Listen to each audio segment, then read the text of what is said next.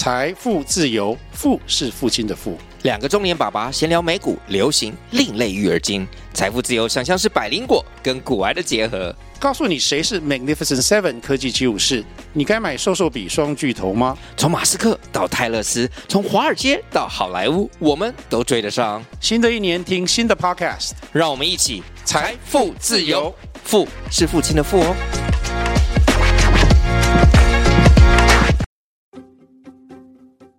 欢迎收听《Hey Coach 教练》，我想问，这是由 Winnie 和曹代两位专业教练主持的领导力节目。在职场上遇到带人的挑战吗？要如何激励团队提升向心力？有什么你想问，不知道要问谁的，都欢迎跟我们说。我们会提供实用的领导方法和技巧，也会邀请来宾分享他们的故事。让我们开始吧。大家好，新年快乐！欢迎收听 Hey Coach 教练，我想问，我是 Winnie，我是曹代。在每一集的节目的开始呢，我们都会透过一个小 check in 的环节提问，协助大家进入今天的对话。可以将今天这个提问带回到你的团队，一起交流。今天想要 check in 的提问是：遇到哪些好的领导者的迷思？那我想要先问问草大，就是在你辅导这么多人或是组织的领导者的过程当中，你觉得看到大家有哪一些迷思呢？我觉得很多组织，尤其是新任的领导者，常常会有的一个迷思是：诶，我如果要成为一个好的领导者，我就是要非常果决果断，然后我要快速解决所有来找我的问题，兵来将挡，水来土掩，只要有人来问我，我就要赶快回应他，赶快协助他解决。过程中我不能犯错，因为这样子我才能立下我的权威，大家才会觉得说啊，这是一个有用的主管，他是可以给我正确解答的，可以告。诉我接下来该怎么做。常常听到领导者会觉得主管一定要有的样子，所以我会觉得他是一个迷思的原因是，很多时候，尤其我们这个时代，很多东西没有标准答案的，主管也不一定是最接近这个问题核心的人。所以在这个过程中，呃，你是要成为第一个去救火的人呢，还是要协助第一线的员工可以找到解决问题的方法，然后赋能他。那我觉得这是我们在看好的这个领导者，可能大家常常会遇到的一个迷思或是困惑。嗯，那我不知道 Winnie 你的观察呢？我觉得在这几年，就是还蛮常看到大家觉得说，我要成为一个好的领导者，我应该要是这个领域的专家，然后我来当 leader，我是要来提供大家解决方案的，这样子别人才会可能信服我，或者是答应我所说的每一句话，比较偏向这种所谓要专业领域的 domain knowledge 的专家。之后我才能成为领导者，但是因为呃世代转变得太快了，有更多的新的技能出现了，其实会发现其实没有一个主管他有办法去真的了解所有的东西。这些主管呢就会有一种觉得，哎，我没有办法提供他们好的呃解决方法，因此他就会怀疑自己。然后当怀疑自己的时候，就会进入一个焦虑的状态，也会很害怕去面对他的员工，或是他员工说的每一句话，他都好像在钻牛角尖。这个迷思也造成了一些职场上负面的一个回路的思想。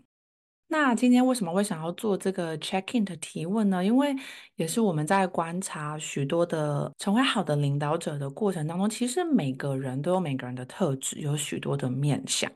并没有说一定是 Type A 才叫做好，没有，更多的是需要知道当下的需求是什么，然后融入自己合适的。一些行为模式，刚刚曹代分享的这种所谓的先去聆听，知道对方的状况是什么，我赋能他会大于我自己来解决，就是当救火队的这个角色还要的重要。呃，很常听我们 podcast 的朋友都知道，我们对于教练式领导这个概念分享跟推广给大家，那也是现在在北美或是百大企业都开始在进行跟推行的部分。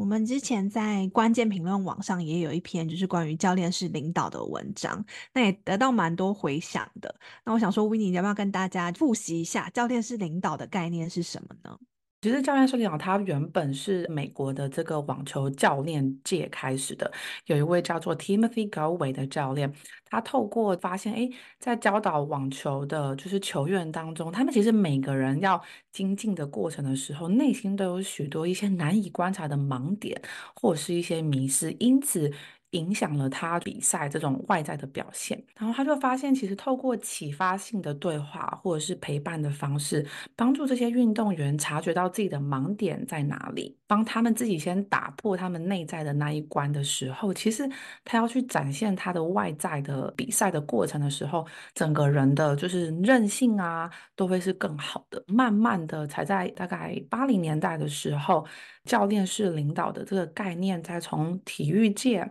转到就是商用界，那其实更多的就是教练式领导，并不是直接告诉下属们你该做什么，而是透过陪伴，然后引导他们去思考跟探索，鼓励他们提出自己的问题的一个策略，并自己去执行。所以更多是在旁边像陪跑的这个概念。所以大家可以思考，就是说如何帮助一个人从 A 到 A Plus。当然，A 到 A Plus 的过程当中，该走哪一条路？还是要由这个人自己决定，但是你可以陪伴着他，然后去突破他这个过程当中的一些呃挑战啊，或者是困难。如果大家对这个主题有兴趣的话，我们之前在第十一集的时候也有深入去聊啊，也有提到在戏谷的一些知名的领导者的例子，跟大家分享了说，教练式领导它的限制是什么，然后它在什么情境之下可以去应用。今天也想要多谈谈教练式领导在实际的工作场域到底是长什么样子，那要怎么去培养这些关键能力？我想说，我们今天也来分享几个对我们来讲，印象蛮深刻的一些例子，让大家有更立体的想象。那我们现在就先换个角度来想一下哈。假设你的主管是一个教练式的领导者，你在跟他互动的时候，你会有什么样子的一个反应哦？你可能会很愿意跟他分享说：“诶，我现在工作遇到什么卡关的地方，我遇到了挑战。”因为你知道他会真的去听你的想法，不是只听你讲一半之后就告诉你说：“啊，你应该要做 A B C D E。”然后但是并没有真的了解你遇到的问题是什么。这个主管他会很专注的去聆听你的想法，他可能会问你一些发人深省的问题啊，或者是促进你反思的问题，让你可以去找到这个梳理你的思绪的线头。教练是领导的这个主管，那他如果看到你有进步的地方，或者是做得不错的地方，他也会给你赞美。如果他看到你可以调整、可以做得更好的地方，他也会很直接、很坦率的告诉你，让你可以持续的成长。那你可以想象一下，如果你是跟这样子的一个主管合作，你的感觉是如何呢？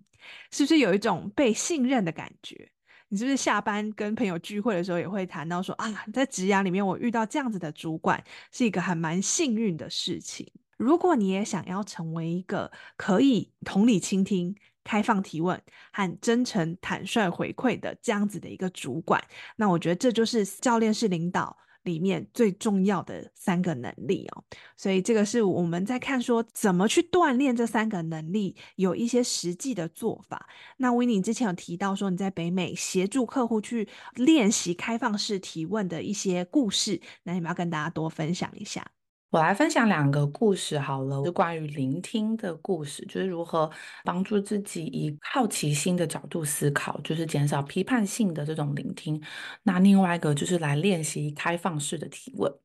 那我现在来讲这个聆听的部分好了，就是有一个案例是，就是有些主管他在帮组织在做变革的时候，可能有想到这些方法，然后他就开始去假设我的同仁面对。这样子的变革的时候，他们可能会有哪一些反应，或者是他们会有什么样子抗拒的一些行为？真的要在推动的时候，他要跟他的团队去对话，他就发现他自己已经很难去问下去。你们为什么会这样子想啊？你们这样子感觉如何？因此，他发现可能三十分钟的会议，然后跟员工分享有这个专案的时候，他就发现，哎，大家的表情。不太一样，但是好像有想要说的东西，却又没有说出来，但他又不知道如何去改变这样子的一个情况，所以他就来跟我一起做讨论。我们就发现了，其实第一个就是他先以批判性的视角去假设对方的想法是什么，可以先如何把这个眼镜拿掉，就是这个有色的眼镜拿掉，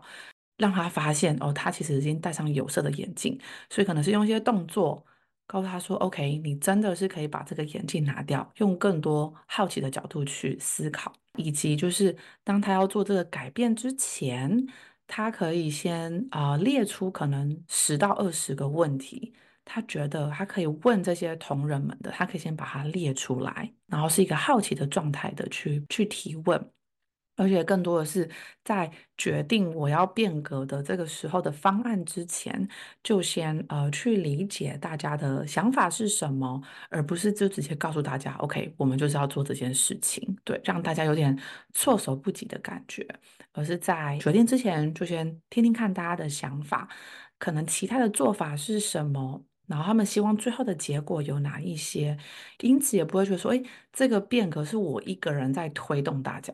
那个阻力就会大很多，而是更多的是把这个变革是想着，哎，我们一起去微调这个方向，然后我们如何朝着同一个方向去前进。当他看到那个画面的时候，就是我不是一个人在推大家，是我们一起去改变的时候，他也发现他在跟大家对话的时候会。更有信心，或是更勇敢去真的去提问他的心中的一些好奇，是一个蛮好的方法。透过一些具象化的一些看见，然后或者是在进去提问之前，帮自己换掉这个有色的眼镜，先列出一些好奇的部分，那都是去帮助自己在对话过程当中有更多的聆听，那同仁们也能够感受得到。这个例子很有趣哦，因为，啊、呃，你可以想象，这个主管他如果一开始就已经想说啊，大家可能会抗拒这个改变，我要想办法说服每一个人，然后他可能已经想好了一二三四五六七步，然后要去对应所有的人去攻守的那种感觉，对，那很容易就会进入一个你对还是我对，或是我讲的，大家要听我的这样子的一个对话。你可以想见啊、呃，在那个对话的氛围里，可能都是主管一直在说。说其他的人的表情，像你刚刚说，哎，其他人的表情啊，或者是反应，你就会看到说，好像跟他想象的完全不同，但是他也不知道怎么去扭转这样子的状态，所以我我也还蛮好奇，就是他是呃用什么样子的方式去觉察他需要做出改变，或是你怎么协助他去看见这件事情对他的影响。先询问他，他自己担任这个主管角色的时候，他希望跟同仁在接下来的阶段是以什么样子的方式去互动，呃，或者什么样的关系？是这种哦，我个很 top down 的上对下的关系呢，还是他更多其实是想要是我们一起共好、共同前进的关系？其实我觉得那也是一个蛮大的帮助他去转变的一个过程。因为回归到他自己的价值观嘛，他想要担任什么样的领导者，这是一个蛮关键的一个点之一。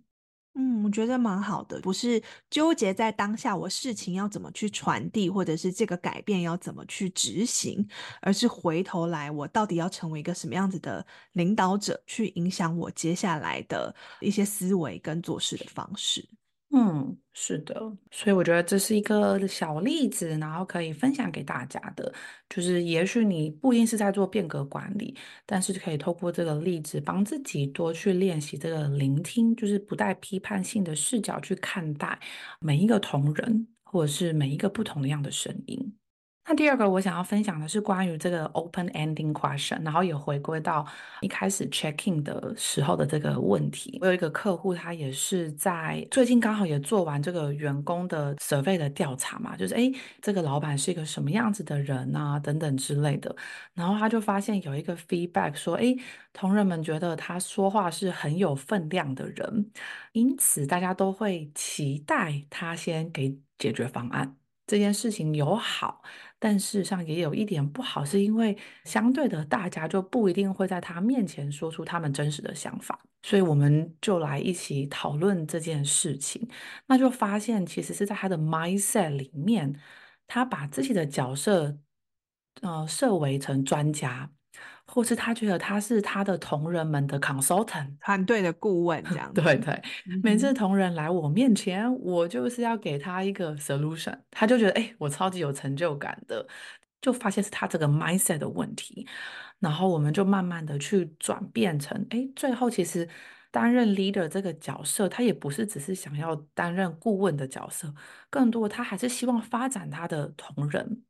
那就发现，如果他真的要发展他的同仁的话，就要回归这种相对比较 coaching 陪伴、引导，用提问的方式去启发，哎，他们的解决方案是什么？可能他们先提了。百分之二十、三十、五十 percent 的解决方案，然后他们一起透过 brainstorming 去找到那个百分之百。这个解决方案是一个共创的过程，就不会是只是哦，我说你做。所以我觉得我们一开始是先帮助他透过 mindset 的转化，到底我现在是带的呃 consultant 的角色，还是我是带的教练的角色？跟员工持续对话的时间，他都可以透过这个问题来跟自己 checking：Who am I？我现在到底是谁？我到底是 consultant 还是 coach，然后来帮助他自己去做这个 mindset 的转变。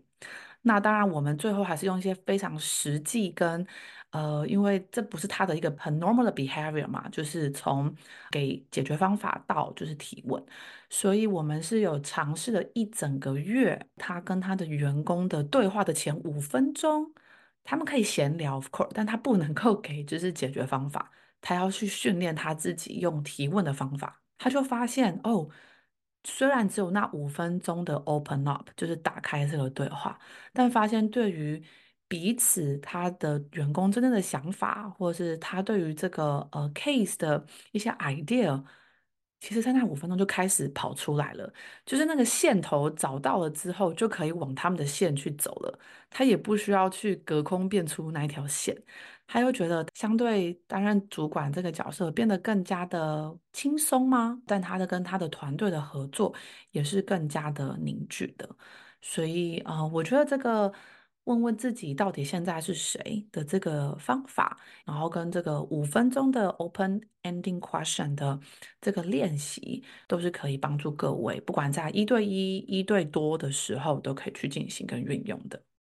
您刚刚在讲的时候，我就在想第二个故事，在谈开放式提问的这个主管，他的员工的体验应该是很蛮不一样的。从我可能觉得啊，我的老板比我聪明，他一定可以想出更好的方法，所以我就每一次就依赖老板给我。最好的解答，到我其实也可以，因为我老板问我问题的时候，我也开始思考，我也可以去解决问题，我也有这个能力，相信自己。这个过程中，看到员工慢慢的成为他越来越好的一个版本的自己，那这也跟这一位主管他的期待是接近的。所以我觉得这些都不是说哦，我只要做一次他就会到位。我记得他有跟我分享说，哎，有其中几个员工就。有点好奇，说他为什么整个就是 behavior 大转变，所以他们也聊了，然后他就发现他，当他把他的脆弱的状况说出来的时候，他的同仁们也更了解他为什么会有这个行为的改变，然后也很支持他，都会主动的告诉他，可能今天对话他要给他的回馈是什么。所以我也蛮好奇，就是曹代，我想问说，就是我们刚好说嘛，同理是聆听、开放式提问，还有就是真诚坦率的回馈，都是教练式领导很重要的一环。那你觉得你也在支持客户的当中，你常常看到，诶，他们如何去突破自己在做这个真诚坦率的回馈的部分呢？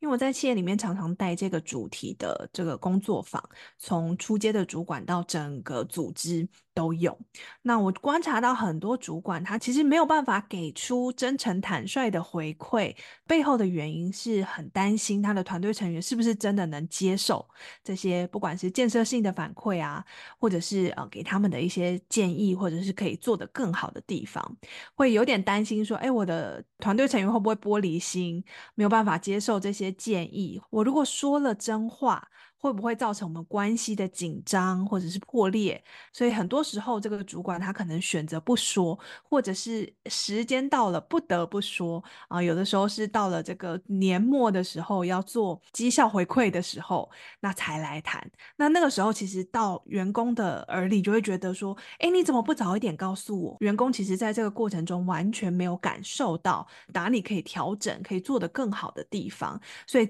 那个时间点才收到这些讯息。的时候是会很错愕的，那就掉入了这样子的一个循环啊，所以主管就更不敢给回馈，员工也会觉得这个回馈对我来讲是我没有办法接受的。比如说，我上一次在某一个企业内训的时候，那这个是一个客服单位的主管，他的团队成员常常会收到客户的一些负面的这个讯息，或者是客户情绪张力蛮大的。那这些成员其实天天都在回应这些讯息，其实压力也是不小。那主管呢，他就很怕他的成员可能每天都已经接受这么多负评了，如果我再告诉他他哪里可以做得更好，他们是不是会很往心里去，或是觉得啊工作很无趣、很挫折？但是他也确实看到，诶，这一群伙伴他在回复客户讯息的时候，其实有一些可以调整或者是可以做得更好的地方。那所以他就有一点卡在这个中间。很多时候，真诚坦率的回馈不是我们不知道怎么做，而是我们自己心里的那个坎。过不去，很担心我如果说了做了会不会影响啊、我跟对方的关系？那这时候我觉得很重要的那个就是转念，我做这件事情我是要责备他吗？我的本意是希望可以让他变得更好。然后可以支持他的成长。那当我知道我是这样的意图出发的时候，那也很需要在这个过程中，像刚刚 Winnie 那个例子，我觉得蛮好的。我也愿意去让我的 team member，让我的团队成员知道，这是我的意图。我今天希望可以给你这个回馈的背后的原因是希望可以支持你，让你做的工作可以更顺利。未来遇到困难的时候，可以呃用有效的方式解决。那如果你的意图很清楚的时候，那我觉得有两个步骤你可能可以考虑。第一个就是先得到对方的小小的 yes。诶，我今天要给对方回馈的时候，不是不分青红皂白就说，诶，我要给有一个意见要给你，然后你哪里哪里可以做得更好。有时候我们要要看一下对方的状态。诶，他今天啊，可能哇，真的处理了十几个复评的 case，然后呢，很辛苦。你先肯定他，他现在的状况。那你也可以问他说：“诶，我有一些支持你可以呃做得更好的一些方法，现在是不是一个适合的时间？还是我们找一个你觉得比较适合的时间来聊聊这个主题？先得到对方觉得说：诶，我觉得现在可以，或者说哇，我今天真的是超亮了，我们明天早上再谈。那找到一个合适的时间来给这个。回馈。那当对方愿意打开他的耳朵跟打开他的心的时候，身为主管的我们，我们就是要很清楚的去辨别，我今天谈的是一个事实，还是是我自己个人的一个判断啊？所以事实的话呢，就是什么时间发生了什么事情，造成了什么样子的影响啊？这可能就是。无论是谁来看都是一样的。今天 Winnie 来看，曹代来看，大家看到的是一样的东西，那它可能就是一个事实。但如果今天说啊，这个是我的一些主观判断，比如说今天你在回客户讯息的时候啊，我觉得你有点情绪化，这个其实就是一个我的主观的判断，怎么去？谈到说那个情绪化到底是什么？是不是对方用的什么样子的词汇会让客户有什么样子的反应？如果你可以精准的去描述的话，那这个时候呢，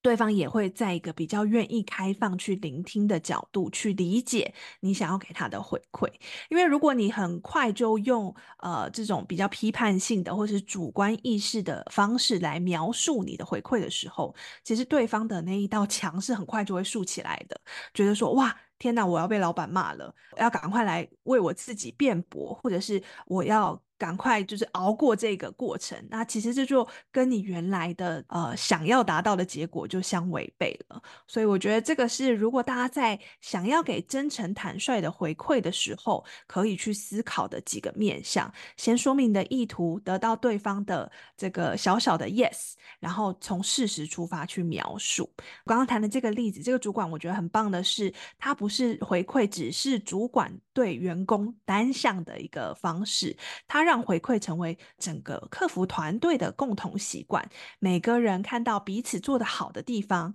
都给予赞美。那看到我们共同遇到的一些问题，可以一起去想我们回应的一些方法，让这个回馈变成是我们团队共同的呃一个习惯。真诚坦率回馈，从以身作则开始，然后去扩散到团队里面很关键的一点。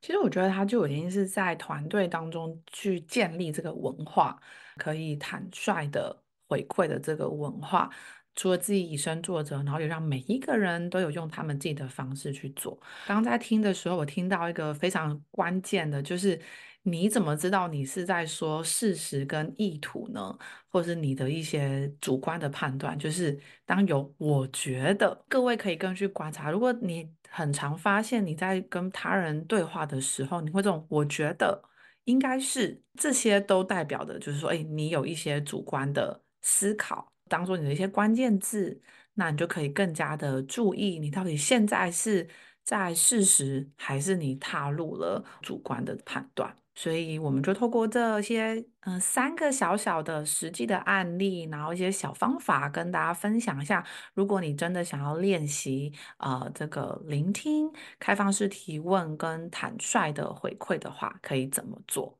我也想问曹代问一下，就是我们的黑 Coach，你觉得我们可以怎么样帮助大家去改变他的领导力跟他的影响力呢？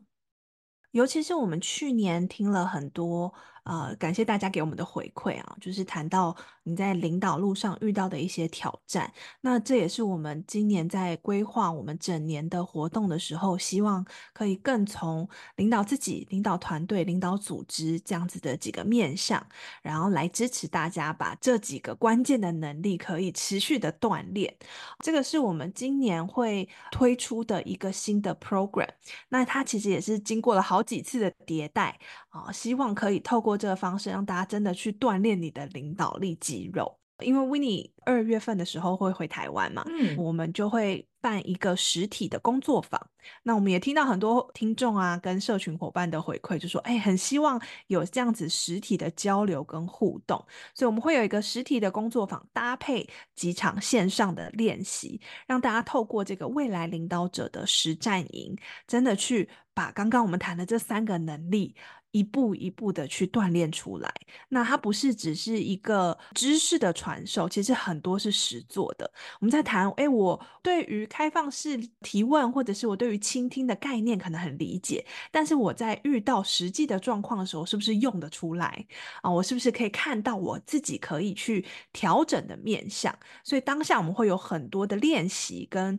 反馈、跟活动，让大家在透过跟同才互相学习的过程，还有。我们教练的陪伴，可以去点出来，你在这三个呃面向的能力可以有哪些调整，然后跟可以做得更好的地方，那好的地方也继续保持。所以这个是我们希望在接下来的学习里面可以去支持大家的。二零二四年也是一个就是新的开始嘛，在一开始的一年为自己重新定义一下，哎，今年的我想要成为什么样的领导者？你要有先有那个。那个 successful picture，那个成功的样貌，你才能知道，OK，我的行为层次，或是我要如何去达到这件事情。那我觉得我们会在更多的互动过程当中，我跟曹代或是其他的伙伴，我们可以帮助你在练习的过程当中，给你不一样的视角。哦，你才发现哦，原来我有这个行为，因为很多时候是我们做了，但我们不知道为什么。我还会有这个行为的展现，所以是帮助大家提高你的意识。当你对你自己的行为更有意识的时候，你在团队当中，你想要。真正去做到赋能，或是怎么样的提问，是让别人觉得给予能量的，而不是去打压别人的。这个都会在我们的对话的过程当中去，在工作坊里面，然后去支持你去做成长的。最后，我们也会帮助各位知道说，诶，透过你所学的，真的实际转换成某些行为，在工作场域当中，那我们可以持续的去追踪，然后 checking。然后看你可以如何去调整，因为一样，这些都是新的肌肉，肌肉都需要就是一点时间，不管是一个月、两个月、三个月的时间，它才会建立成为你自己真正的一个习惯。所以我觉得这是一个蛮好的机会，跟一群跨领域的伙伴，可能我们目前会有十五到二十位的伙伴，他就像是你的智囊团，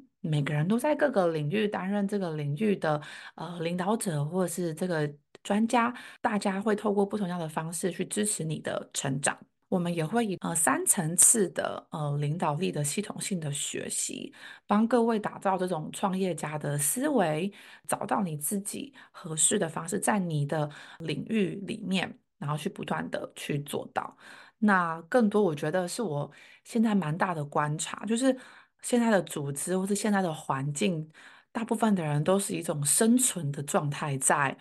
担任领导者，有一种害怕，我如果做错了怎么办？不断的活在这个负面的回圈里面，更多的是帮助自己改变，成为更有自信的、有勇气的领导者。我是以这种所谓的 thriving，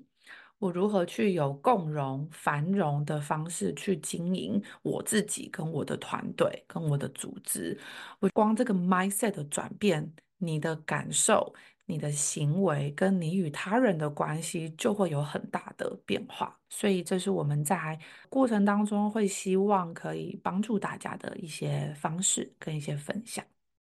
好，所以如果你对于这个我们的未来领导者实战营有兴趣的话，它的运作方式你可以想象，它就是一个我们说实战营啊。所以一开始呢，你会先呃做一个领导力的评测，所以你收到一个关于你自己领导在不同的面向，我们刚刚讲三个层次：领导自己、领导团队、领导组织三个层次，你的一些能力的展现。那你先了解说，诶，我自己现况是什么？然后我们会在实体公众房里面带你一起去。定定你接下来想要锻炼的目标，然后透过这三个能力：开放式的提问、倾听跟回馈这三个能力的锻炼。啊，我们会在这个过程中让大家把自己真的平常日常遇到的挑战带进来，然后透过这个过程，透过同才的提问跟演练，协助彼此去理清。所以真的是做中学，一边做一边练习聆听，一边练习提问，还有就是怎么给出精准的回馈哈。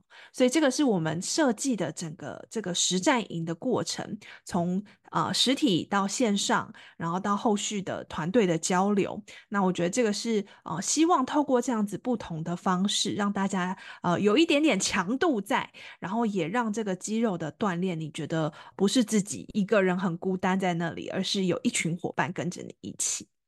我相信各位在听的时候都会说：“诶，我适合来参加吗？”有三个呃类型的伙伴可以思考一下。第一个就是，如果你本身已经是位团队中的领导者，OK，你可能有一些管理经验了，但你想要持续的突破自己的领导方针的话，都很欢迎来跟我们一起学习。或者你本身是创业家，或者是企业的接班人，这个时候你都要去组织这种跨团队、跨领域、多元化的团队，更需要锻炼你自己的领导力，因为你可能在支持的伙伴，你不是专家了，